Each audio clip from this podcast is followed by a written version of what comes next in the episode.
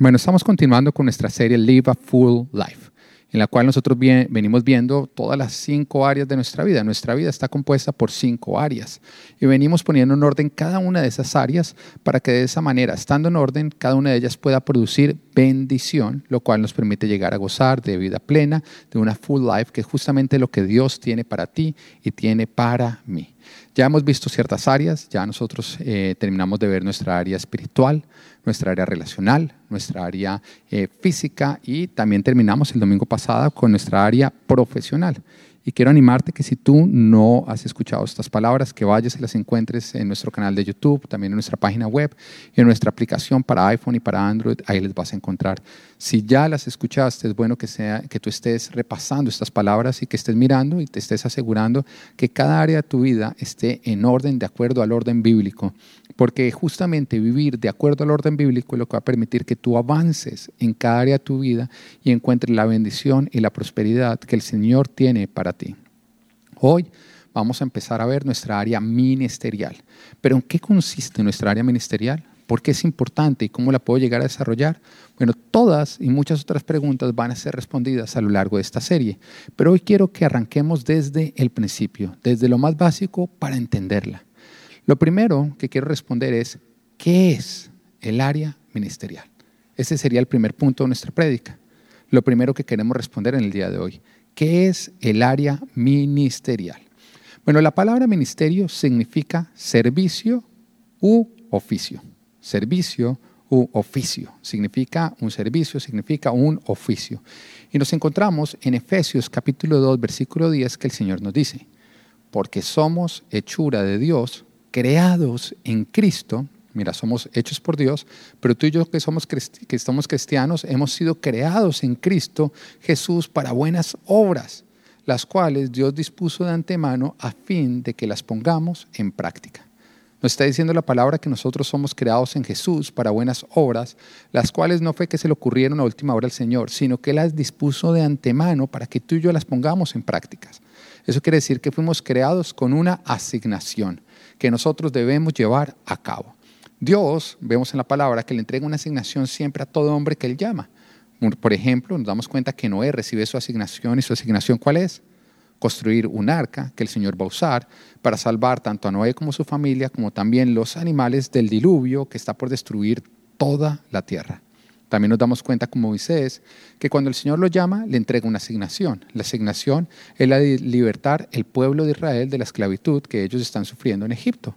José, José también recibe una asignación que es justamente ser solucionador, ser el administrador de Egipto para que en un tiempo de hambruna el pueblo de Dios pueda disfrutar de alimento. David recibe como asignación el gobernar, el reinar sobre Israel para de esa manera llevarlo a prosperar y a conquistar todas las bendiciones que Dios tiene para su pueblo. Bueno, de esa misma manera, cuando Dios te creó a ti, Dios te entregó una asignación que es de suprema importancia dentro del macroplan de Dios. ¿Y cuál es el macroplan de Dios? La iglesia.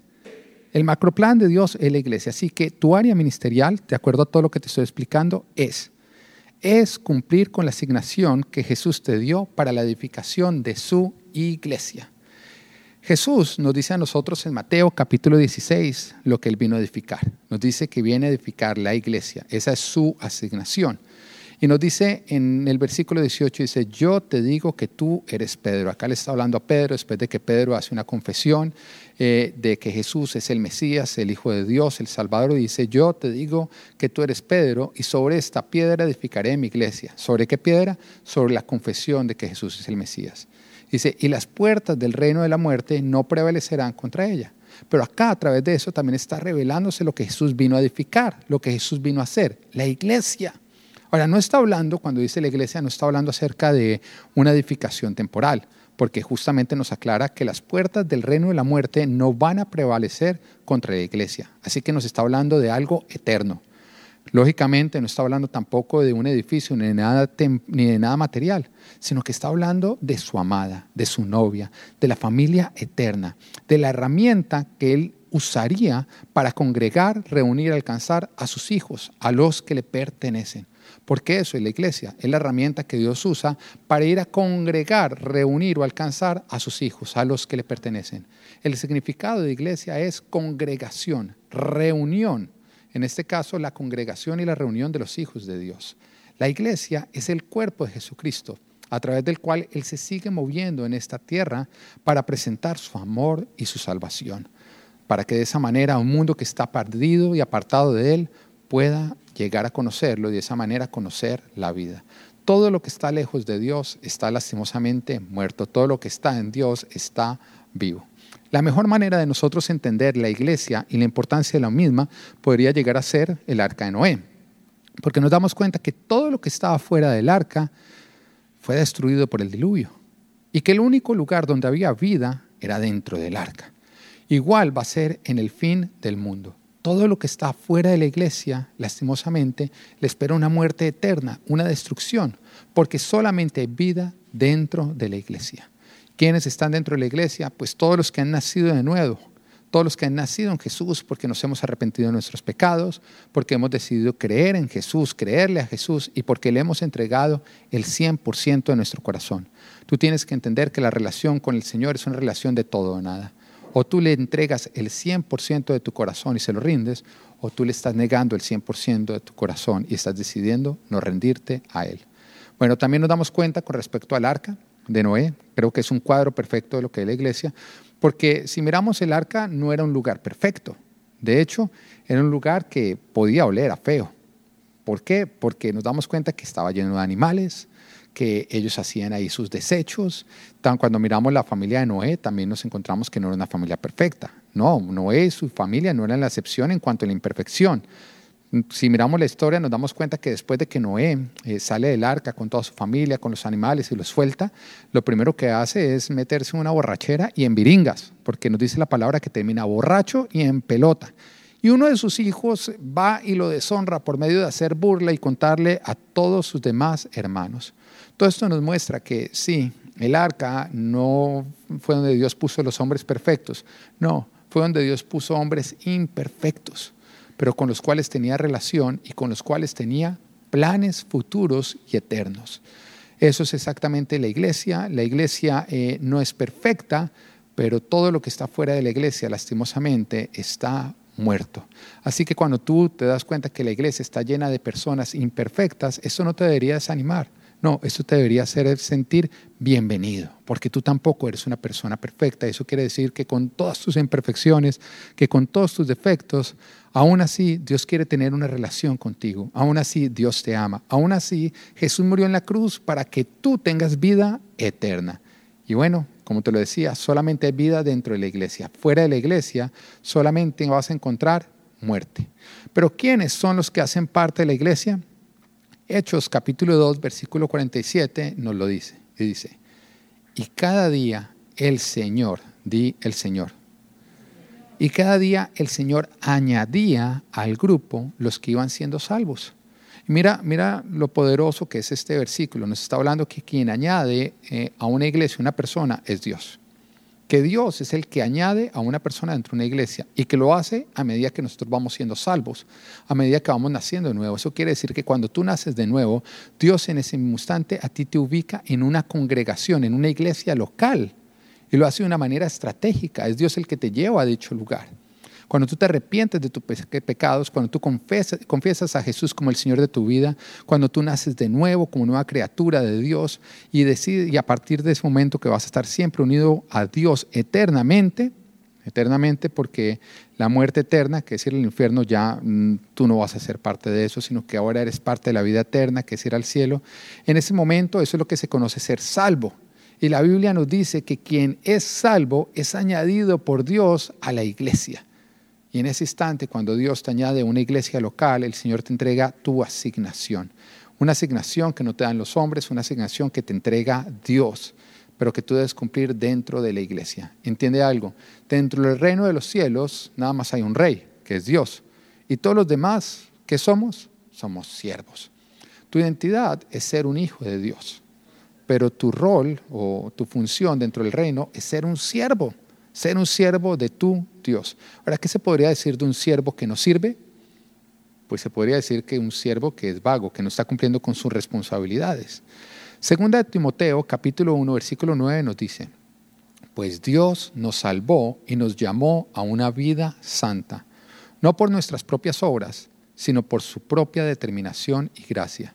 Nos concedió este favor en Cristo Jesús antes del comienzo del tiempo. Esto quiere decir que tú fuiste alcanzado por Jesús por medio de su iglesia y ahora que eres parte de su iglesia, Dios te va a usar para alcanzar a otros. Eso es poderoso. Dios te alcanzó a ti por medio de su iglesia, pero eso te convierte en parte de su iglesia. Así que ahora te va a usar a ti como parte de la iglesia, como la iglesia, para ir a alcanzar a otros. Así que respondiendo a la primera pregunta, tu área ministerial, ¿qué es?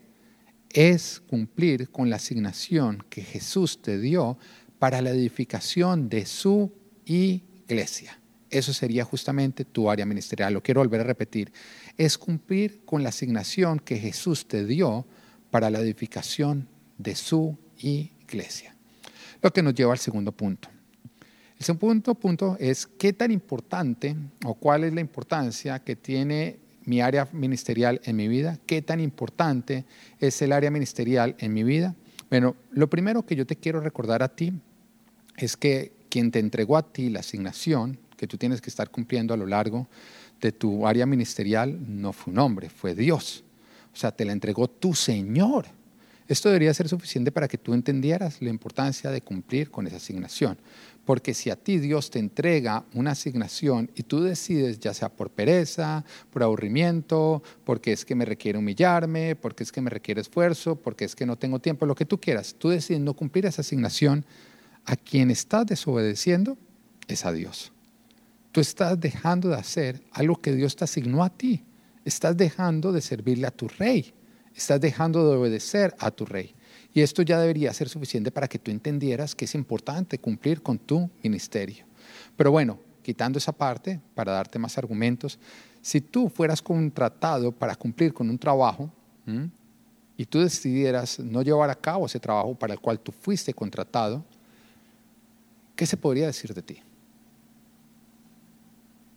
Bueno, entiende que cuando tú fuiste salvado, a ti se te entregó una asignación. Y me dice que nosotros nacimos, fuimos creados en Cristo Jesús para cumplir una obra que Él dispuso de antemano, a fin de que nosotros la llevemos a cabo. ¿Y qué pasa cuando tú no llevas a cabo esa obra? Tú estás renunciando justamente a ese propósito y esa asignación que el Señor te ha entregado. Pero también entiende que jamás te vas a sentir más realizado ni más lleno en tu vida que cuando vives para lo que fuiste creado. Tú fuiste creado para servir a Dios. Y ahí, solamente ahí vas a encontrar la realización de tu vida. Solamente en el servicio a Dios vas a encontrar el propósito de tu vida. La palabra de Dios nos dice que Él nos escogió a nosotros. Pero esto no ocurre en el momento en que nosotros conocemos a Dios, sino que esto ocurrió desde la eternidad. El momento en que nosotros conocemos a Jesús, nosotros lo, podríamos decir que es ahí donde nace nuestro testimonio. Todos los que somos cristianos y conocemos al Señor tenemos un, testimonio. ¿Qué, ¿Qué es el testimonio? Pues es el momento en que Jesús nos llamó, el que Él se hizo visible a nosotros a través de un milagro. Bueno, igual como le ocurrió a Pedro y lo narra la palabra de Dios, que nos dice que después de toda una noche de él intentar pescar con los suyos y no lograr pescar absolutamente nada, aparece Jesús en la mañana y le da la orden de volver a ir en su barca y echar las redes hacia un lado. Y cuando él lo hace, en ese momento ocurre un milagro, que él logra sacar una pesca milagrosa. Ahora, no era la hora para pescar, de hecho era la hora en la que menos se pescaba. Pero en ese instante por eso se hizo tan visible Dios en su vida, porque Dios a través de un milagro le dejó ver a él Jesús es el Hijo de Dios, el Señor y el Salvador. Ese es el testimonio de, Pedro, que termina, después del milagro, termina el Señor haciéndole su llamamiento, que lo encontramos en Lucas capítulo 5, versículo 10. Y dice, no temas, desde ahora serás pescador de hombres, le dijo Jesús a Simón. Simón, que es Pedro. Más adelante el Señor le cambia su nombre y le dice que es Pedro. Nos damos cuenta que después de que se hace visible a través de un milagro, viene entonces el llamamiento que el Señor le está haciendo a Pedro. Le está diciendo, ven y sígueme, que tu asignación va a ser ser pescador de hombres. Ahora, ¿cuál era el trabajo que tenía Pedro? Ser pescador de peces. Ese era su trabajo, esa era su profesión. Pero ese no era su ministerio. No, ese era su trabajo y su profesión. Y el Señor le está diciendo, hay algo que te quiero entregar a ti que es tu ministerio. A partir de este momento, Tú vas a pescar, pero no vas a pescar peces, sino vas a pescar hombres. Mira, eh, aunque nuestro testimonio ocurre en el momento en que nosotros conocimos a Dios, no refiere al momento en que Dios nos conoció a nosotros. Esto es importante que tú lo entiendas. Cuando tú conociste a Dios, ese no fue el mismo día en que Dios te conoció a ti. No, tampoco fue el momento en el que el Señor te entregó la asignación. Fue el momento en que tú la oyes, pero no el momento en que el Señor lo entregó. Mira lo que nos dice Jeremías capítulo 1, versículo 5. Dice, antes de formarte en el vientre, ya te había elegido. Wow. Entonces, ¿cuándo, es que el Señor nos elige? Antes, antes de haber sido formado siquiera en el vientre. Dice, antes de que nacieras, ya te había apartado, o sea, ya te había escogido. ¿Cuándo es que Dios nos escoge? Antes de haber nacido. Pero no se esperaba que Jeremías ya hubiera tenido su testimonio desde antes de haber nacido. No, él tuvo su testimonio más adelante, cuando tuvo su encuentro con el Señor. Pero no fue, pero el Señor desde la eternidad ya lo había elegido, ya lo había escogido. Y mira lo que continúa diciendo, dice, ya te había nombrado profeta para las naciones. Mira lo poderoso. O sea, Jeremías no había nacido. Jeremías no estaba ni siquiera en el vientre de su mamá, pero el Señor ya lo había llamado, ya lo había escogido y ya le había entregado su ministerio, su asignación. Eso quiere decir que desde antes de tú escuchar tu asignación, Dios ya tiene esa asignación para ti. Que desde antes de tú descubrir cuál es tu ministerio, Dios ya tiene un ministerio pensado para ti. Antes de formarte, antes de que hubiese hubiera ocurrido, ya te había elegido, ya te había apartado y ya tenía un ministerio para ti. Una asignación dentro del macroplan de Dios de edificar su iglesia. Siempre el ministerio tiene que ver con edificar la iglesia de Dios. ¿Por qué? Porque edificar la iglesia de Dios es la asignación de Jesús, es su macroplan, es lo que Él vino a construir, a edificar en esta tierra. Así que no puede existir nada más importante que el construir, el edificar la iglesia del Señor. ¿Estás entendiendo? Tu asignación tiene que ver con ayudar o con ser colaborador de Dios en Él alcanzar su asignación, que es edificar la iglesia. Dios no necesita colaboradores, sin embargo, Él buscó colaboradores y nos hace sus colaboradores. Yo lo hubiera podido hacer solo, pero mira cómo Dios nos está involucrando y a través de entregarnos un ministerio nos entrega una asignación que justamente hace parte de lo que es su macro plan. Cuando hablábamos de nuestra área profesional, hablábamos acerca del trabajo y justamente decíamos que nuestro trabajo es el uso de nuestros dones, talentos y capacidades para poder llegar a producir dinero, para poder comprar alimento y para poder comprar bienes materiales. Pero también cuando estábamos hablando del trabajo y hablábamos de la importancia del trabajo, también decíamos lo que no es el trabajo. El trabajo no es nuestro propósito de vida. El propósito de vida de Pedro era pescar hombres, no pescar peces. ¿Eso quiere decir que Pedro no podía disfrutar el pescar peces? No, él podía disfrutarlo. ¿Eso quiere decir que Pedro no podía ser apasionado con la pesca de peces? No, podía llegar a serlo. Lo que quiere decir es que en la pesca de peces, Pedro jamás iba a encontrar una realización. Nunca iba a encontrar el propósito de vida. Siempre se iba a encontrar como esa noche en que él se encontró con Jesús, frustrado. Frustrado porque no había podido ser llenado a través de todo su esfuerzo. Pero entonces estamos hablando, tu trabajo es importante, pero no es el propósito de tu vida. Por lo tanto, jamás vas a encontrar tu realización como persona en tu trabajo. Todo el que intente encontrar el propósito de su vida en su trabajo va a terminar frustrado y va a terminar vacío. Vuelvo a aclarar, no quiere decir que tu trabajo no es importante, no quiere decir que no te puede gustar o que no te puede apasionar. Lo que quiere decir es que el propósito final tuyo, para lo que fuiste creado, tu misión de vida, la asignación que Dios tiene para ti, no es tu trabajo. Dios, cuando Él te creó, Él no pensó, oiga, mire, yo quiero crear esta persona para que cumpla el propósito de vida de trabajar en un restaurante hasta que muera. No, eso no fue lo que Dios tenía en mente. Dios no dijo, mire, sabe que yo voy a, crear esta persona para que sea profesor o, enfermera o, o, maneje un Uber hasta el final de su vida porque ahí va a cumplir el propósito de vida. No. Ahora, un trabajo es importante. Pero recuerda que todo lo que tú haces en tu trabajo tiene una repercusión temporal, no eterna. Por más de que tú tengas un trabajo muy importante, todo lo que tú haces de tu trabajo es temporal, no es eterno. Y Dios a ti te pensó para algo más grande que lo temporal. Dios te pensó a ti para una eternidad. Por lo tanto, te dio un propósito eterno. Si el propósito tuyo fuera, por ejemplo, el de construir edificios, podría ser los rascacielos más grandes que hay en esta tierra. Bueno, al final de los tiempos, la palabra nos dice que todo lo creado va a ser recogido como un pergamino. Ahí se van a ir esos edificios, ahí se van a ir esos rascacielos. Eso quiere decir que si tu propósito de vida fuera construir esos rascacielos, al final de los tiempos, todo tu esfuerzo y tu propósito va a ser botado a la basura. No, tu propósito es más grande. Tiene un fruto que perdura. Por eso tiene que ver con la iglesia. Porque la iglesia es lo único en esta tierra que está llamado a la eternidad. La iglesia es lo único en esta tierra que está llamado a la eternidad.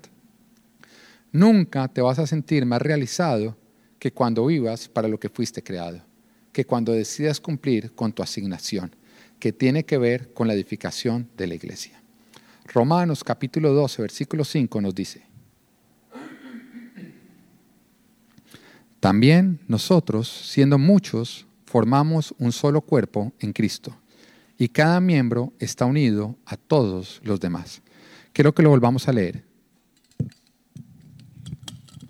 También nosotros, siendo muchos, formamos un solo cuerpo. Somos muchos.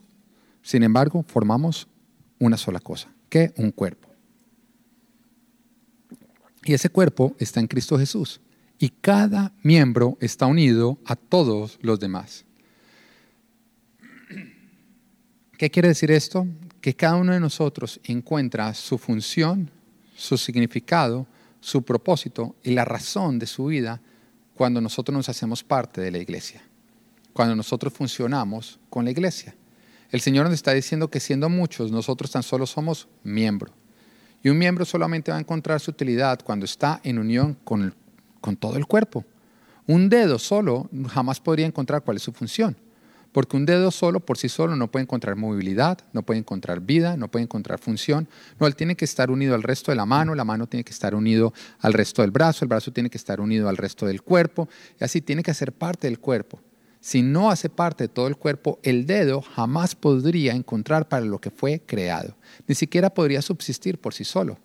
Así que cuando tú y yo fuimos creados en Cristo Jesús, nosotros nos convertimos al Señor. En el momento que somos nueva criatura, el Señor nos asigna a una iglesia local, en la cual nosotros somos puestos dentro de ese cuerpo, siendo miembros, y somos injertados.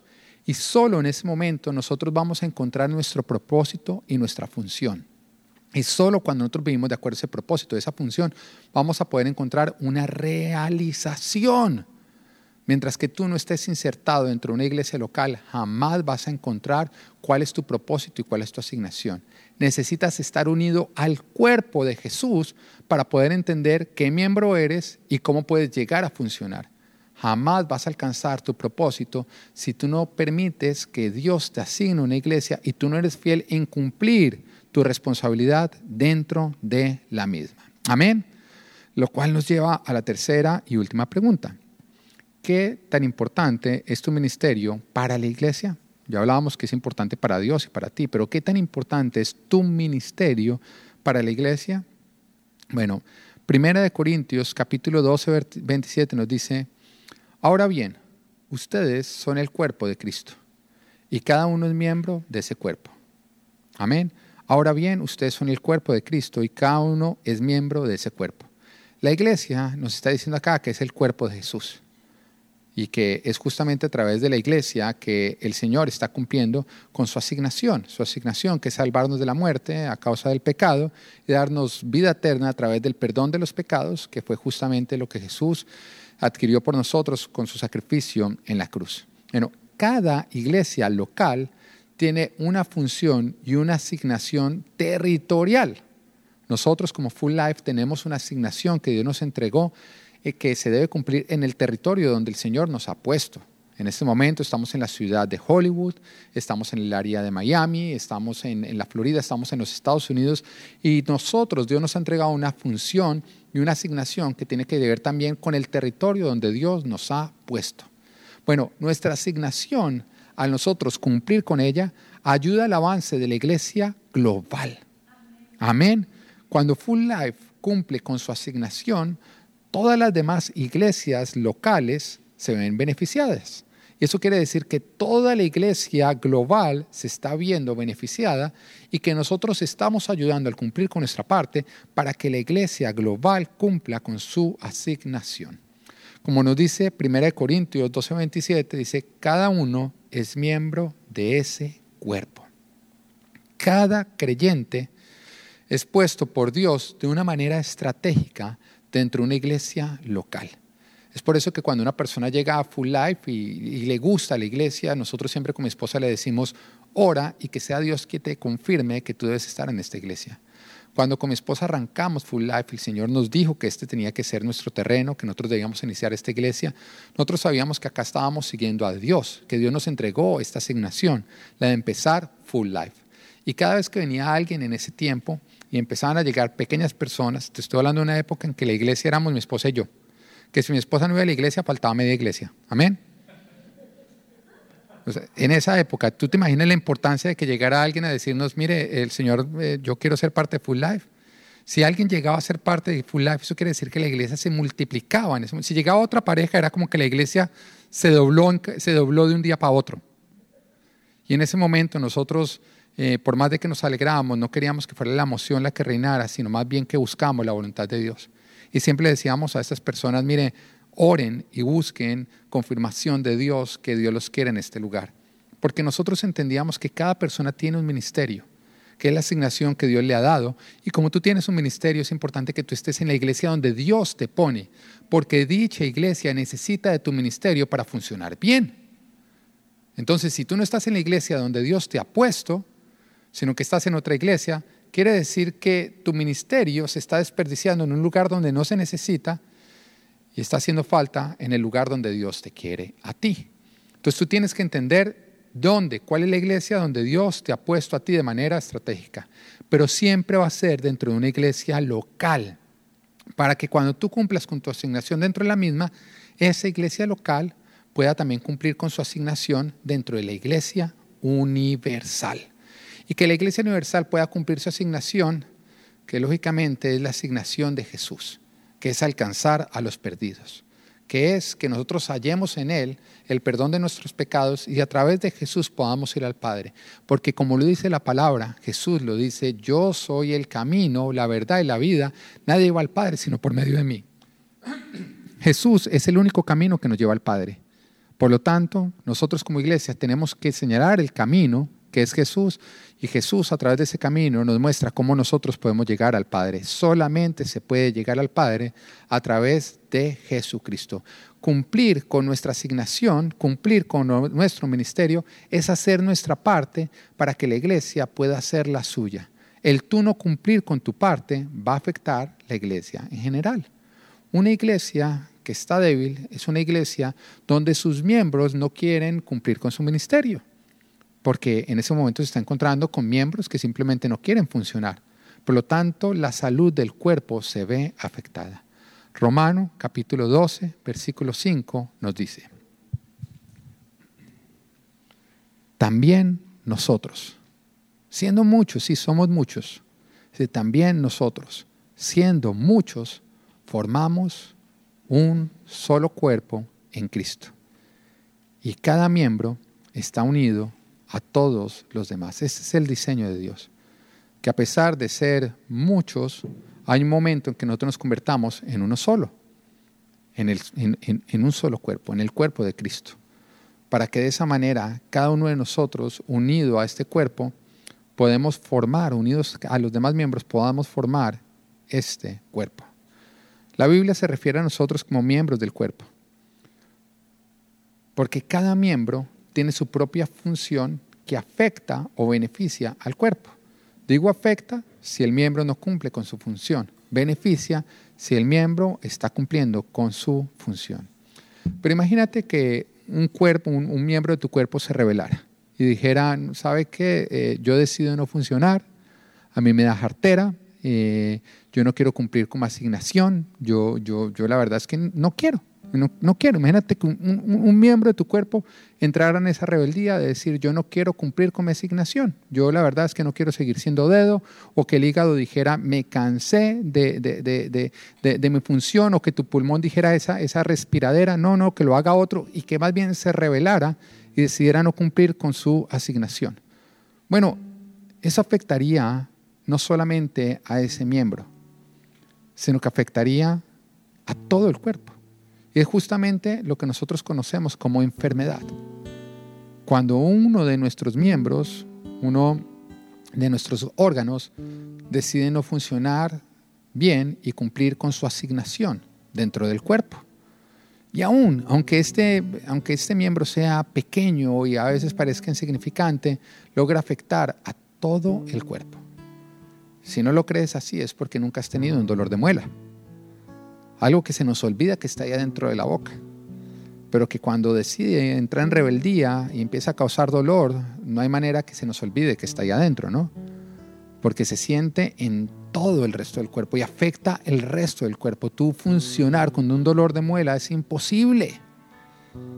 Aunque sea pequeño, el miembro, cuando decide no cumplir con su asignación, afecta la salud de todo el cuerpo y afecta la función, el funcionamiento de todo el cuerpo. El no cumplir con tu ministerio, el no cumplir con la asignación que Dios te ha dado, afecta a la iglesia. La hace no estar saludable, la hace estar enferma. Y por eso hay tantas iglesias enfermas.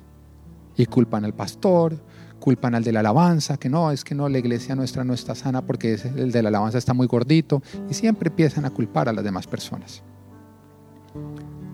Pero lo cierto es que una iglesia donde cada uno de sus miembros está enfocado en cumplir con su asignación, es una iglesia saludable que alcanza todo el propósito y toda la asignación que el Señor le ha entregado a dicha iglesia local. Pero una iglesia local donde cada uno de sus miembros o los distintos miembros entran en rebeldía y sacan disculpas de por qué no pueden servir, es que no me gusta eso, es que no me gusta servir eh, con, el pastor o con la pastora, es que no, yo no voy a estar en una alabanza donde el líder de alabanza es tan gordito. Lo siempre que, que empiezan a sacar ese tipo de disculpas, lastimosamente están enfermando la iglesia. Tú empiezas a responsabilizar a otros, pero el Señor te está mirando y te está responsabilizando a ti. Y te está diciendo, yo te puse de manera estratégica en una iglesia local, porque tú tienes una función que dicha iglesia necesita para funcionar de una manera saludable. Fuiste puesto por Dios dentro de una iglesia local con una asignación específica que permite que esa iglesia sea sana. Y no cumplir con tu ministerio le roba sanidad a la iglesia. Pero cuando cada miembro cumple con su asignación, la iglesia local será sana y ayudará para la sanidad de la iglesia universal, lo cual va a ayudar para que se cumpla la asignación de Jesús de salvar a los perdidos. No importa qué tan grande es tu ministerio. Puede ser que tu ministerio sea recibir personas en la entrada porque eres una persona que tienes carisma, que sabes hacerle de una manera amorosa. Puede ser que tú no tengas carisma y entonces tu ministerio sea ayudar a mantener los baños limpios, no sé. Lo único que te puedo decir es que no hay un ministerio pequeño en el reino de los cielos. Y que cada ministerio es importante. Y que si el Señor te entregó ese ministerio, es porque Él sabe que es importante tu ministerio para que haya salud en toda la iglesia. Hoy lo que te vengo a decir de parte de Papá Dios es que tú eres importante y por eso el Señor te ha confiado un ministerio que es importante, que tu iglesia necesita y Dios está contando contigo para que la iglesia universal alcance su asignación.